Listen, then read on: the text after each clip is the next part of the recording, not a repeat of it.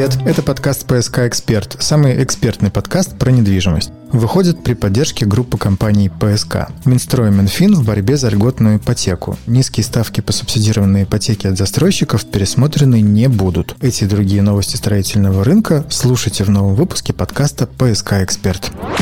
Меня зовут Юрий. Меня зовут Илья. Чем дальше мы делаем подкаст «ПСК Эксперт», тем чаще я замечаю, что поднятые нами ранее темы в дальнейшем начинают подниматься и в СМИ. Не то чтобы мы прямо угадываем, просто всегда есть набор вводных, которые подсвечивают ту или иную проблему как актуальную. Ну, например, в одном из прошлых подкастов мы говорили про лифты в жилых домах. Какие они бывают, чем старые отличаются от новых, кто следит за их состоянием и своевременной заменой и тому подобное. Буквально на днях официально выяснилось, что значительно значительная часть лифтового хозяйства в крупных городах России, в частности в Петербурге, подошла к исчерпанию своего срока эксплуатации. Этот срок обозначается обычно как 25 лет, но может продлеваться или сокращаться в зависимости от того, как лифт обслуживался. Но как бы не обслуживался, менять со временем все равно надо. Вот, например, из бюджета Санкт-Петербурга в этом, следующем и 2025 году будет выделяться по 6 миллиардов рублей ежегодно на замену лифтов, что в общей сложности позволят заменить порядка 7 тысяч подъемных устройств в жилых домах. Сумма эта для бюджета, видимо, подъемная. В этом году планируется отремонтировать порядка 2400 лифтов, и это почти на тысячу больше, чем в прошлом году. Что вообще логично. Лифтовое хозяйство стареет по нарастающей, и в определенный момент задачу нужно начинать решать массово. Общего, надо сказать, у лифтов прошлого века и новых лифтов разве что только назначение. Во всем остальном это другая техника. При приводы, лебедки, системы управления, оборудование и отделка кабины, системы безопасности, плавность хода, шум и так далее. Во всем прогресс. Поэтому дело, безусловно, хорошее.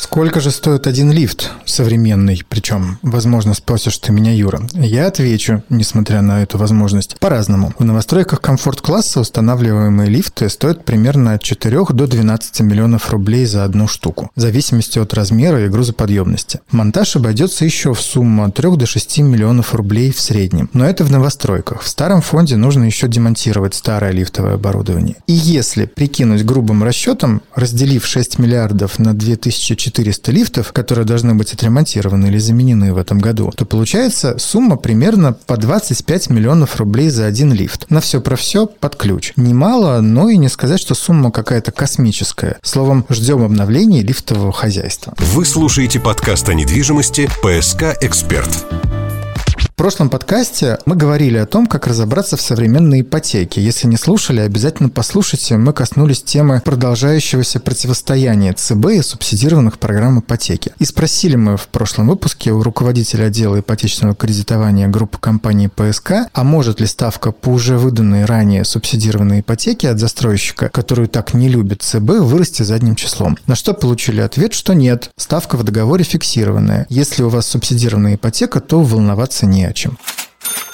Вот на прошедшей на днях Всероссийской конференции «Ипотечное кредитование в России» директор Департамента банковского регулирования и аналитики Банка России Александр Данилов дополнительно подтвердил, что условия ранее выданных ипотечных кредитов с около нулевыми ставками останутся без изменений для заемщиков, что и требовалось доказать.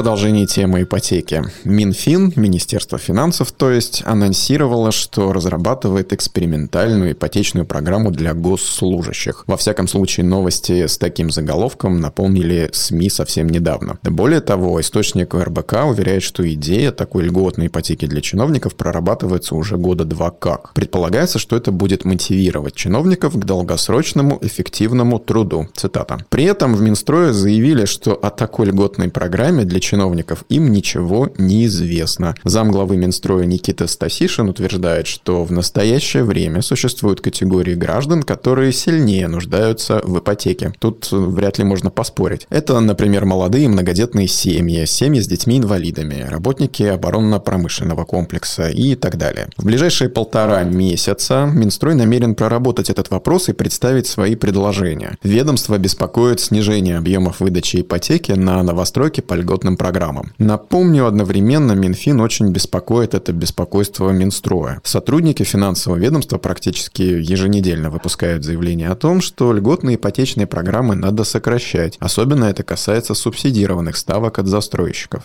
Продолжаем следить за спором двух министерств и при этом немного недоумеваем, что же может быть важнее долгосрочного эффективного труда чиновников. И еще про ипотеку. Президент Российской Федерации поручил подготовить правительству предложение о включении в ипотеку на новостройки расходы на мебель отечественного производства. Кроме этого, президент поручил подготовить меры дополнительной поддержки индивидуального жилищного строительства, также с использованием отечественной продукции Леспрома. Речь идет о субсидировании ипотечных льготных кредитов. На все про все правительство выделили два месяца, и к 1 июня поручения должны быть исполнены. Отметим, что санкции, введенные против России, сильно ослабили лесопромышленные компании, несмотря на субсидии со стороны государства, покрывающие логистические издержки, которые возникают при переориентации на рынке сбыта дружественных стран. Именно это способствует скорому появлению внутри ипотечного кредита мебели отечественного производства. Ну, а также, я так понимаю, что будет ипотека субсидированная, некая льготная на деревянные жилые дома в формате ИЖС. В том числе. Это, скорее всего, будет основная часть поддержки леспрома, потому что как раз туда дерево идет куда больше, чем на мебель. Ипотека – это, конечно, хорошо, особенно когда она доступна. Что там с ценами происходит непосредственно за квадратный метр, надо бы разобраться. На днях в Госдуме состоялся отчет правительства Российской Федерации за 2022 год. Там было много всего разного, нас интересует, понятное дело, недвижимость. В прошлом году средний рост цен на новостройки составил 17%. Где-то больше, где-то меньше, но в среднем так. Поэтому особое внимание обращаем на позицию Минстроя относительно перспектив цен на жилье в России в этом году. Позиция была выражена по итогам отчета правительства. Замглавы Минстроя Никита Стасишин, а именно он всегда озвучивает Минстрой официально, заявил, что снижение цен на квадратный метр ждать не следует. И позиция обоснована. Обоснованная вот чем. Во-первых, имеет место рост некоторых позиций строительных материалов, рост стоимости. Во-вторых, растет стоимость проектного финансирования, исходя из сокращения темпов продаж. В-третьих, декларируемое качество количество проектов не снижается. В-четвертых, растет стоимость земли и инфраструктуры. И так далее, словом, все дорожает. Поэтому, по официальному мнению, снижение цен на новостройки ждать не стоит. Ну так и быть, 50%. Половина моя, половина наша. Чего еще не стоит ждать, и это из категории уже хороших новостей, так это роста тарифов на ЖКХ. Во всяком случае, если вы получили платежку с резко более высокими цифрами, чем было ранее, и не ожидали этого, то, в общем-то, правы. Многие не знают о том, что правительство запретило повышать тарифы ЖКХ больше, чем на 9%. Но жители по всей России в своих квитанциях на коммуналку иногда видят кратное увеличение стоимости услуг. В Госдуме периодически разного рода фракции обращают внимание на подобные проблемы и выдвигают всяческие всяческие инициативы и законопроекты. Не все из них доходят до реализации, но вот этот, по идее, может. А именно обязать коммунальщиков обосновывать повышение тарифов в квитанциях. В документе предполагается обязать все компании, предоставляющие коммунальные услуги, при повышении тарифов дополнять эту квитанцию справкой с подобным обоснованием повышения цен. Простым и понятным языком. Максимум на две страницы формата А4. Что, на мой взгляд, все равно несколько многовато, ну да ладно. Главное, чтобы победительно звучало. Политики уверена, что подобные меры помогут людям обжаловать необоснованное повышение тарифов ЖКХ. Посмотрим, получится ли, но если да, не удивляйтесь приложением квитанциям простым и понятным языком, совсем как в подкасте «ПСК Эксперт». Это был подкаст «ПСК Эксперт», самый понятный подкаст про недвижимость. Подготовлен группой компаний «ПСК». Слушайте нас во Вконтакте и Яндекс Музыке. Теперь у группы компаний ПСК в Телеграме есть собственный бот, который поможет вам с выбором жилой недвижимости, комфорт, бизнес и премиум класса, апартаментов и коммерческой недвижимости для любых ваших целей. Новострой ПСК Бот. Забронировать квартиру и получить информацию о выгодных способах покупки легко. Хорошей недели. Пока.